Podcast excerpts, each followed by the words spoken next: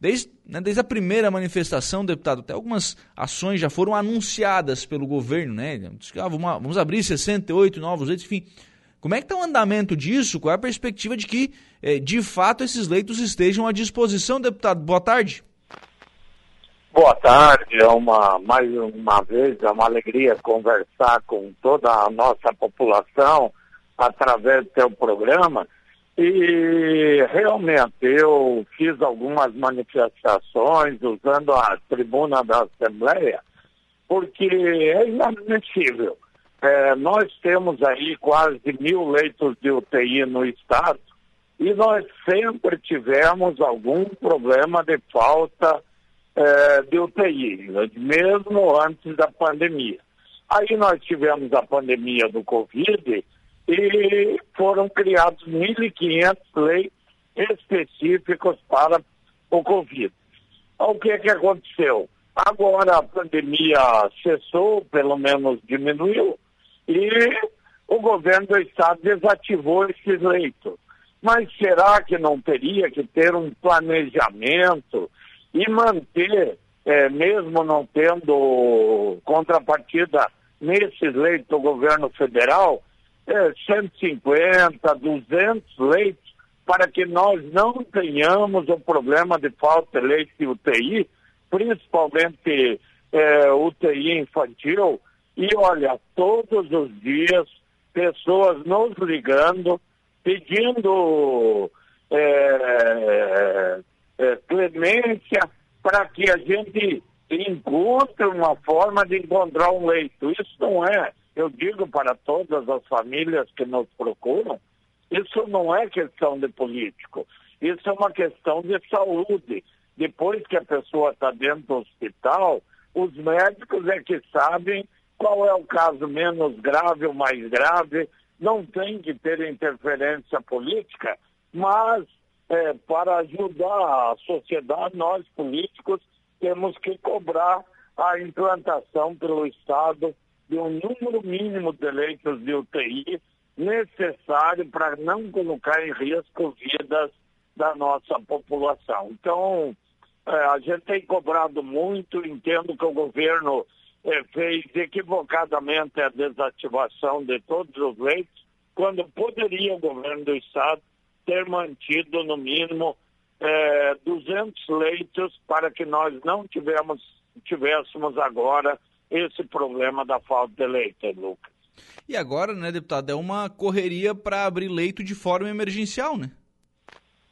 Exatamente. É, aí o Estado decretar estado de emergência é, para poder fazer contratações é, sem licitação, diminuindo a burocracia, quando poderia fazer isso de forma bem tranquila cumprindo todos os regramentos legais da licitação e mantendo os leitos que já existiam e tornar alguns desses leitos permanentes.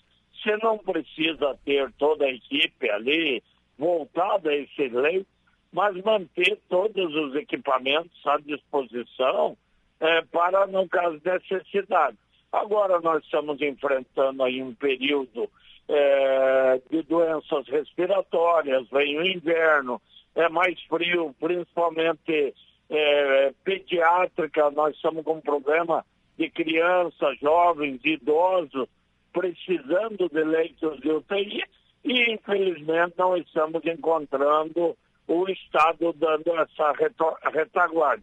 Então, entendo bastante equivocada a política de saúde do Estado e que está realmente colocando a população em risco. Vi uma reportagem hoje ainda, a reportagem a nível nacional, enquanto Santa Catarina é, é o que apresenta o maior é, problema na questão de leitos de UTI é, do que Rio Grande do Sul, do que Paraná, do que muito se sabe. Então, é uma falta de visão administrativa e de programação. Uma falta de planejamento, pode-se dizer assim, da Secretaria de Estado da Saúde, deputado? Com certeza, uma falta de, de planejamento. É, não precisava agora do estado de emergência. Isso poderia ser já programado é, com bastante tempo, ter resolvido, verificado os hospitais e as regiões que precisam de ampliação de leitos, é quase, é quase um problema estadualizado, todas as regiões. Na última semana, só a região oeste que ainda tinha em disposição um ou dois leitos de UTI, mas nós estamos com uma média aí de 30 a 40 pessoas aguardando leito de UTI. Então, o que, que acontece? Além daqueles casos graves, você coloca em risco e as cirurgias eletivas ficam prejudicadas, porque aquelas pessoas é, que estão com uma fratura no hospital é, ou que estão nas, nas cirurgias eletivas, é, muitas vezes marcam a cirurgia e desmarcam porque houve paciente mais grave que precisou daquela vaga que poderia, numa eventualidade, ser utilizada pelo paciente da cirurgia eletiva. Então, ele prejudica quem está imediatamente correndo o risco de vida e aquele que está em casa aí. Nós estamos com quase 140 mil cirurgias represadas é, de pessoas que estão aguardando o momento, mas que, na verdade, estão sofrendo com dores, familiares buscando atendimento e tudo isso é, atingindo a nossa população também. Sim.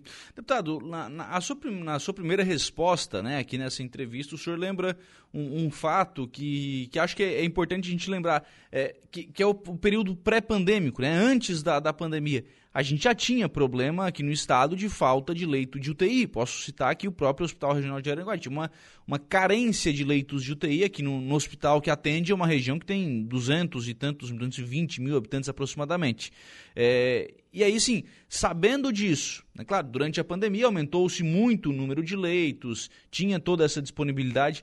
Sabendo de tudo isso, como é que o Estado poderia ter mantido alguns desses leitos, ou pelo menos um número é, significativo, para é, resolver isso de uma vez por todas? É, exatamente. Você deu a resposta, eu já tinha ali falado. Antes da pandemia, nós já tínhamos o problema de falta. Ou seja, aquele, vamos chamar, é, número orgânico que cada hospital já tem, que dá aproximadamente mil leitos, não eram suficientes para atender a demanda normal. Aí nós tivemos a pandemia, criamos mais 1.500. E aí, na hora de desativar, que eu acredito o governo é, desativou é, todos, sem planejar aquela falta que já existia anteriormente. Poderia ter aproveitado aqueles leitos de UTI Covid, fazer a manutenção é, de 150, 200 leitos, de acordo com o estudo que a secretaria que os hospitais têm da demanda normal. Então, não é admissível que o Estado, como Santa Catarina, com a arrecadação que tem, com a distribuição de dinheiro que está ocorrendo é, para diversas obras públicas, ainda coloque em risco vida de pessoas por falta de leite UTI. Então, faltou planejamento, faltou é, fazer esse estudo e saber que a demanda em Santa Catarina é maior do que a oferta de leite. E aí sim, é, efetivamente resolver o problema. Agora, o Estado vai ter que correr atrás, dentro dessa decretação de emergência, para criar e ainda não está criando o número necessário. Parece que o governo anunciou em torno de 68 novos leitos, quando nós deveríamos ter aí no mínimo é, mais 200 leitos de UTI. Então, é falta sim de visão, de planejamento para atender a demanda na, da saúde de Santa Catarina. Sim. Aliás, é, esses 68 que foram anunciados com prazo de 90 dias. É bem verdade que o próprio Estado disse, olha, em, menos, em um tempo bem menor serão colocados aí 20 ou 25 e tal, mas 90 dias para 68 leitos é muito tempo, pouco leito e a necessidade ela é urgente, né, deputado? Exatamente. A necessidade é, é, já passou há dois anos atrás, antes da pandemia, já tinha a necessidade de ampliar o número de leitos. Aí o governo amplia para uma doença específica, é, passado o risco maior dessa doença, o governo é, fecha todos esses leitos e não atende aquela demanda que já existia antes da pandemia. Então, realmente, falta de visão e falta de planejamento.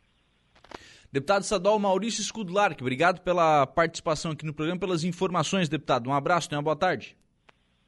Obrigado, igualmente aí, um ótimo dia, que Deus abençoe, que a gente consiga resolver esse problema e que o governo ah, tenha a mesma agilidade que teve para desativar os leitos, tenha agora para fazer os leitos necessários é, que Santa Catarina precisa. Um ótimo dia e que Deus abençoe a todos. Muito bem, deputado Maurício Scudlark conversando conosco, são 4 horas e 32 minutos, falando aí sobre a questão do, dos leitos de UTI pediátrica e neonatal aqui no estado de Santa Catarina.